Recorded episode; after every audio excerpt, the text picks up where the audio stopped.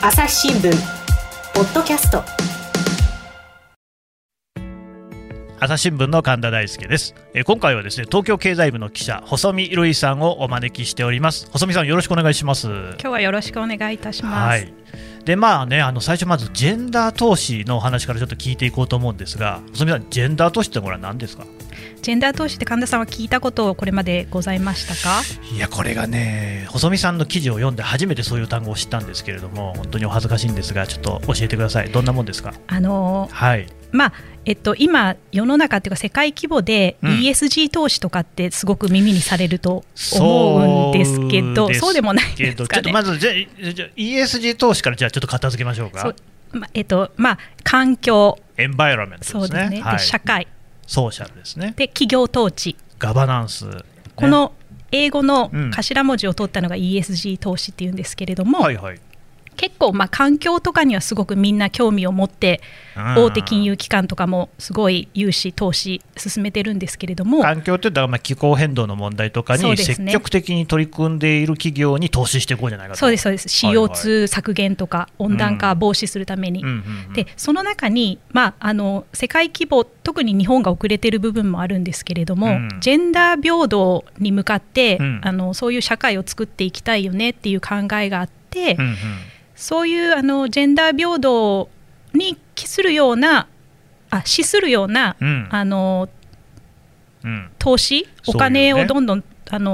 そういうところ頑張っている企業にお金を出していこうっていうのがジェンダー投資これねあのそういうところに頑張っている企業っていうのは具体的には何をしている企業なんですかね？これがなまあ、うん。女性活用とか、まあ、やよく言われるのがあのそうなんで、まあ、活用、うん。あの役員の数で女性の比率を増やしていきましょうとかこれがよく分かりやすいんですけれどもね。でもまあいろんな取り組みがあるので一重にこれですっていうのはなくって、うん。うん。まあ、女性活躍を推進しているような企業に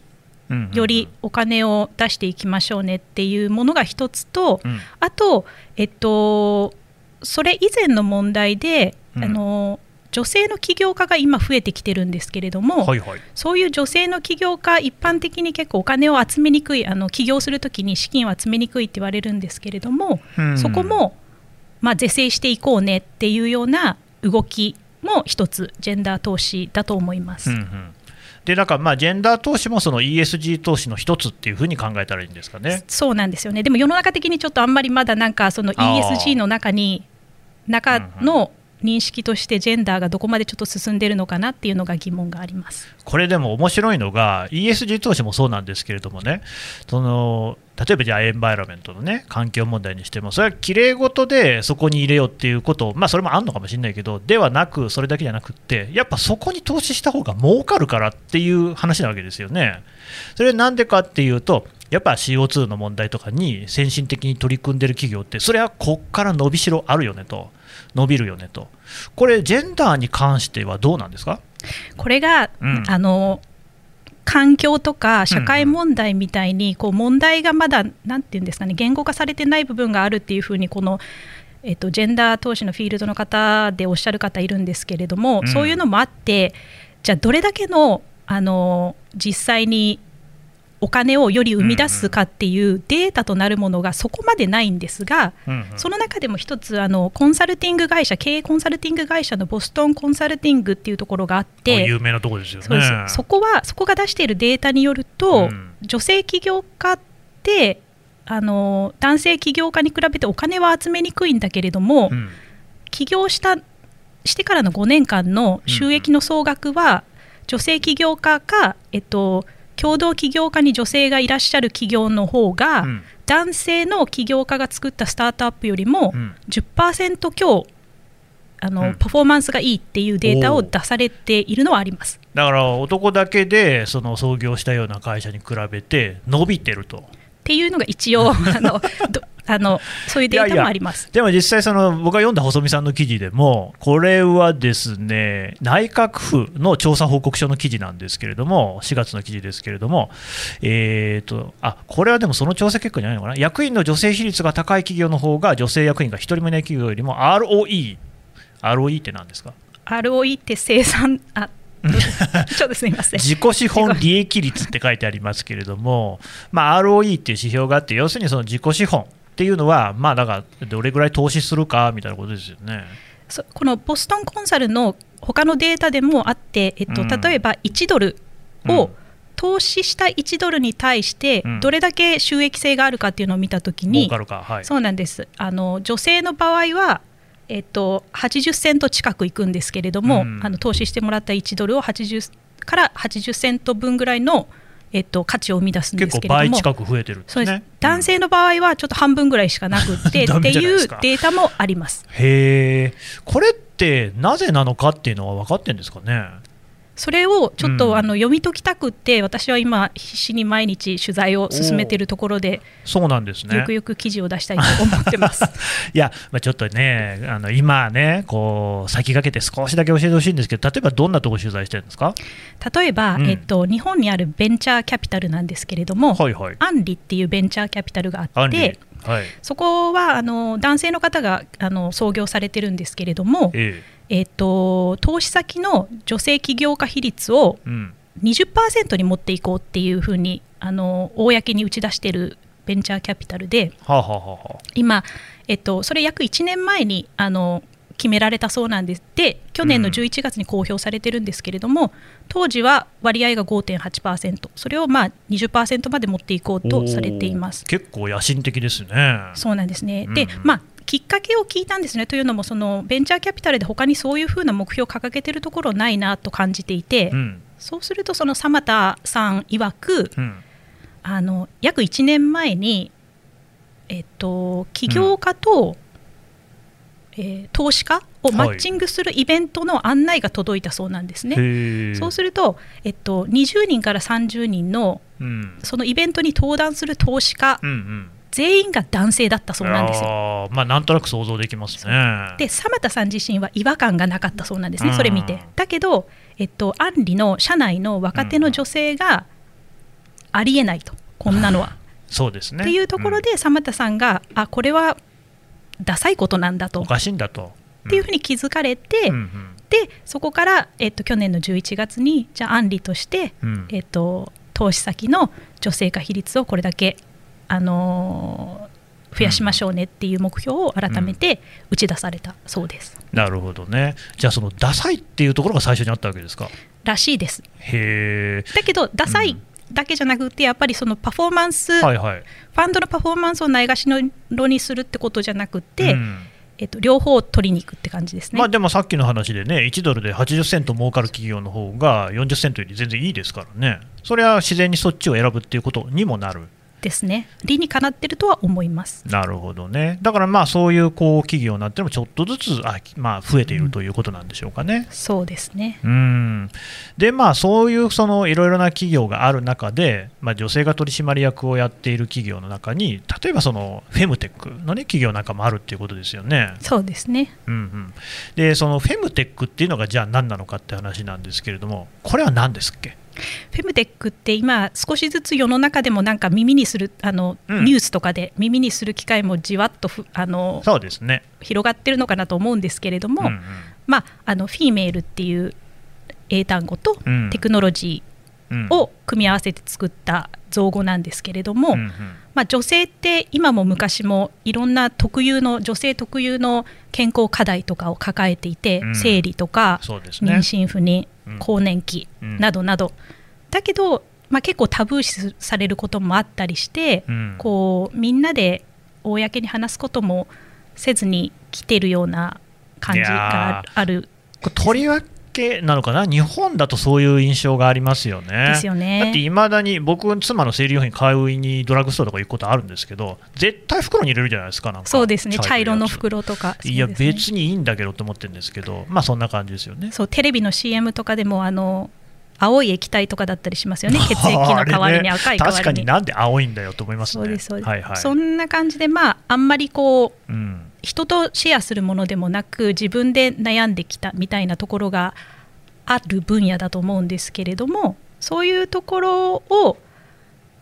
うん、まあ、新しいテクノロジーを使いながらこうおしゃれさもありつつ、解決していこうねっていうまあ、サービスでもあるんですけどその全体のムーブメントでもあるのかなと感じています。そのおしゃれさっていう意味で言うとねそのフェムテックっていう言葉自体もちょっとおしゃれな感じありませんか？そうですよね。なんか何かに似てるような気がしませんか、うん、何かに似てる。響きが。ちょっと全然思い浮かばないんですけど何ですかね？あのよくあの金融とテクノロジーを掛け合わせて、うん。うんフィンテックとかって聞かれないですか、この言葉。ああ、フィンテック、ちょっとあんまりね、馴染みはないんですけど、聞いたことはありますよ。なんか今、うん、まあ、デジタル化も進んでて、よくなんかあの銀行とかでもフィンテックとか、あのなんかアプリとかを使って、こう気軽に投資したりみたいなのもそれですかね。そうですね、そうそう、そういうものも含めて。じゃあ、あれだ、江渕さんに聞いたロビン・フッドとかもそうですかね。そうですね、まさに。なね。う。ん、なので、そのフィンな一部の説によると、はい、そのフィンテックに響き似せることによって、まあ、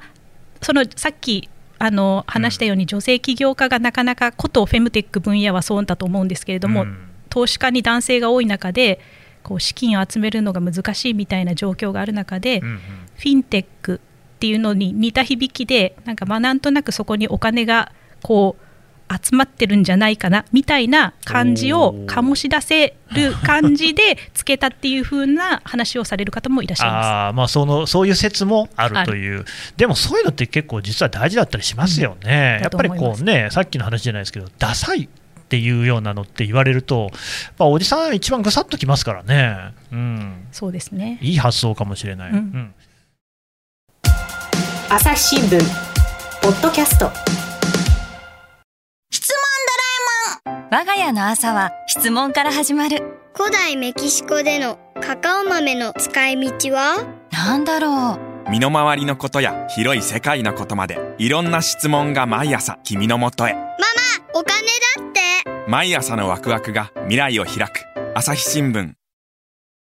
でそういうそのフェムテックっていうのが、じゃあ、日本でも少しずつこう広がってきてるということですか？そうですね、ここ、年明けて、うん、えっと、あのーまあ、女性って生理の時に生理用ナプキンを使われる方多いと思うんですけれども、はい、それに代わるような吸水生理用の吸水ショーツとかがあのフェムテックのスタートアップとかもあの数年前から出されているところはあったんですけれども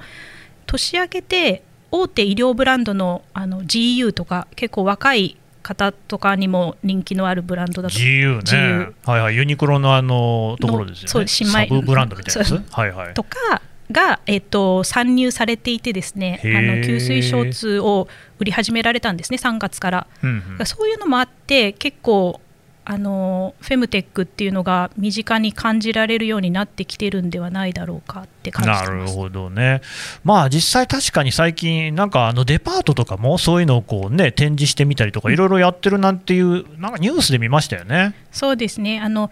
日本でフェムテック商品を取り扱う先駆けっていうのの会社がフェルマータっていう会社があるんですけれども、はい、そこが、えっと、いろんな日本の百貨店の中で、うんうん、あの期間限定のポップアップストアを出されるなどしてですね、うん、結構普段その百貨店の層って高齢の方とかが多かったりもするんですけどもそういう方もだからあのフェムテック商品を目にする機会とかも増えてるようです。フェルマータも確かその手掛けてらっしゃるのって女性の方じゃなかったでしたっけ？そうですね。杉本亜美奈さんっていう女性の方が CEO をされていらっしゃいます、なるほどね。だからまあ別にすべてする女性がやってるってことじゃないのかもしれませんけれどもさっきのそのジェンダー投資的な観点で言っても取締役であったりねそういうところに女性のいる企業っていうのが実はそのフェムテック絡みっていうことも当然あるんでしょうねそうですね。結構多いイメージですね。なるほど。で実際そのフェムテックっていうのが産業として発展していくとこう我々の暮らしとかにどういう変化が出てくるんですかね？これがまずまあフェムテックってさっきも申したようにあのフィーメールとテクノロジーが一緒になっているので、うん、まあ、女性のあの暮らし方とか働き方を改善するのに役立てられるとは思うんですね。まず一つが。うんうん、でまああのまあ、タブーというか、うん、こう友達であってもなかなか自分の悩みを言えなかったりとかいうする中で、フェムテック商品って結構自宅で気軽に血液1滴から調べられるみたいなキットとかもあるのでその病院をしん病院に行くとかってなかなかあの、まあ、ハードルが高いですよね。するけどもそれが、家でできたりとかするので、あのまあ、そうそういうすることによって自分の体を、うん。についてこう知ることができる。でそうすれば、うんうん。こう対処の方法も分かったりとか、うん。あのー症状の軽減につながったりとかもすると思うので、まあ、暮らしやすくなり、まあ、働く女性であればうまくこう、あのうなんていうんですかね仕事の生活とそうじゃないところの両立をさせていくサポートにもなるんじゃないかないと。やこれ大事ですよね、まあ、やっぱりこの女性もね、社会で働くことが当たり前の世の中ですから、そういうところにも、でも当然、その生理とかね、いろいろな生理現象、一般関わってきますから、これがあのフェムテックによってこう改善されるっていうんだったら、これはいい話ですよね。うん他にそのフェムテックの、例えばその産業としてのこう効果みたいなのってどうなんですかね？これが、えっと、経産省が、うんあのーまあ、うん結構女性、その生理の症状によって、えっと、働く女性であれば仕事のパフォーマンスが落ちるとかね。更年期の症状によってパフォーマンスが落ちるとか、うんまあ、それで、えっと、昇進を諦めたりとか、まあ、ひどい人だと退職を決めちゃったりとか。っていうその経済的なロスがあるっていうのをうん。前提にして経産省がちょこの間あの、えっと調査をして報告書を出されてるんですけれども経済産業省が。そうなんですよね、はい。それらの症状とかがうん。フェムテック商品サービスによって軽減されればうん。2025年までには年間で約2兆円の。2兆円、経済効果がこれはでかいですね。そうですねあるのではないだろうかとへえ。いう話もまあ、でも実際そういうその調査なんかでもその生理に伴う症状なんかでだいぶそのパフォーマンスに影響が出てるっていう話ではあるんですか？そうですねなんか半減してる人とかもいるみたいなのでうん割合としては結構多いみたいなのでうんうんうんうんうんうんなん結構あの本当に軽い話ではないのかなと思います。なるほどね。じゃあまあそういうそのフェムテックみたいなのを活用してそういったこうまああ辛い現象も和らげることができればパフォーマンスも上がるし経済的にもこうどんどんこうね効果が出てくるよと。いうことをもう経済産業省なんかも言っているってことなんですかね。そうですね。ただただ一方でちょっとこれが、あの気をつけなきゃいけないなと思うのは、うん。こうどんどん働けみたいに なるのもいけないかなと思っていて。うん。あのそのフェルマータの CEO の杉本さんも強調されるてるんですけど、うんうんまあ、フェムテックって女性向けっていうので始まってはいるんだけれども、うん。そのまあ、女性だけでもなく、まあ、はい。いろんな性別の人が暮らしやすくなるように、で、えっと、働く女性だけのためのものでもなく、うん。っていう考えを広めていきたいなっていうふうなことをおっしゃってましたね。いや、これね、そうなんですよね、まあ、フェムテックがこうどんどんね発展してくれるのは大変いいことだと思うんですけれども、でも別にその、じゃあ、生理が重いときは休んでもいいんじゃないかっていうのはど同時に残してほしいっていうのはありますよね。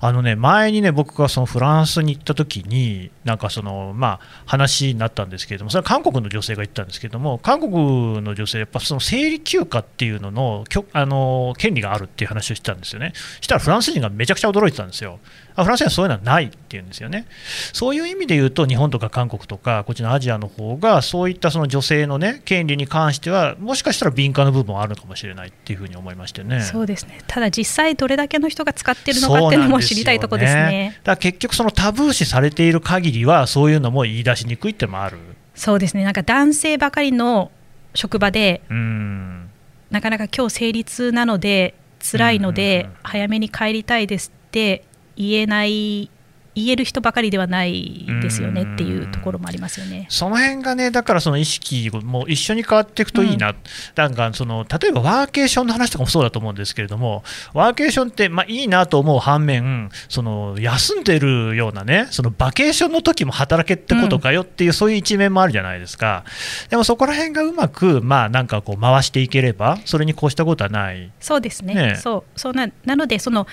気をつけなきゃいけないところが出てくるんだけれどもまずはこう考えとして広めるってこともそれはそれで大事なのかなと思います。なるほどね。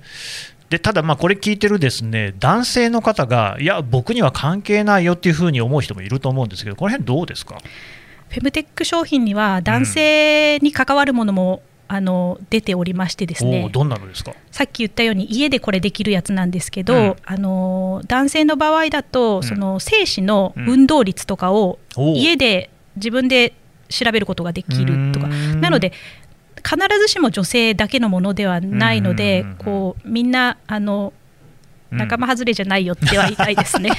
いやこれはでも妊活とかには役立ちそうですよねね。2人で考えてそうなんですよね。だからまあそれこそ不妊治療とかを考えるときにもそういったことって大事になってくるなんて話もありますし、そもそも妊活っていう言葉もどちらかというと今まではね女性が主に使っているような印象があるんですけれども、いやいや男もそうだろうと。うんでそういうところでまあそれこそその精子の運動量なんていうこともはっきり言って男同士で喋ることもないですよ。そうですかね、やっぱそうなんですね、ないです男性ね、うんだからいわばその、まあ、タブーに近いところがあると思うんですけれども、なんていうか、そういうところもね、少しずつこう意識が変わって、オープンに話せるようになれば、まあ、よりそういうその、例えばじゃあ男性だってね、妊活の時は休み取っていいじゃないかって話もなり、産休、育休とかにつながっていきみたいなね、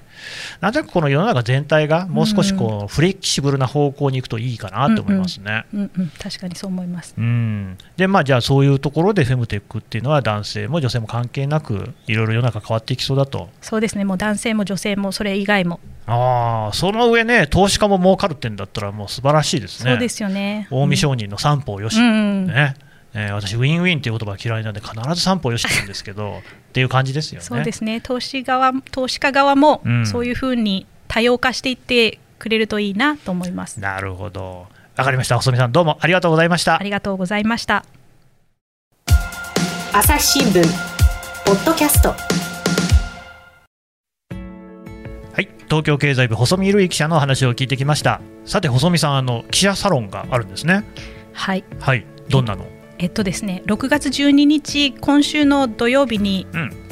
14時から開くんですけれども、2時から。はい、えっとタイトルは進化するフェムテックっていう風にしていてですね、うんうん。あのフェムテック、まあ、全般の話をしつつ、うん。えっとフェムテックの現在地とこれからについて、えっとフェルマータの CEO の杉本亜美奈さんとさっきのお話にも出てきた。そうなんです、はいはい。とあとあの名古屋の会社の方なんですけれども、あの女性の従業員が増えてきていらっしゃる会社であのフェムテックを活用してそれこそ生理休暇とかこれから作っていこうとされているところでそこの、えっと、落合博和さんを招いてうんいろいろと考えようと思いますのでうんうん。皆さんお時間ございましたらぜひご視聴いただけますでしょうか？ね、細見さんも出るんですよね。あそうなんです。私も一応 出るのであの、はぜひね、だから今日お話ししたようなことをさらに深くまたねね。話聞いていただけるっていうことで、えー、とでだから検索するときどういうふうにこう見たらいいですかね？えっと、Google の検索に、うん。えっと、進化するフェムテックって入れていただければ、うん。出てくるのでそこをクリックしてそこから申し込んでいただけますと非常にありがたいですね、ということでもう一回日付と時間を何日の何時でしたっけ？6月12日土曜日の午後2時14時ですはい、皆さんぜひこれ参加無料ですかね？無料ですはい、あのご参加いただければと思います。細見さんどうもありがとうございましたあり。がとうございました朝日新聞ポッドキャスト朝日新聞の神田大輔がお送りしました。それではまたお会いしましょう。この番組へのご意見ご感想をメールで募集していますポッドキャストアット朝日ドットコム。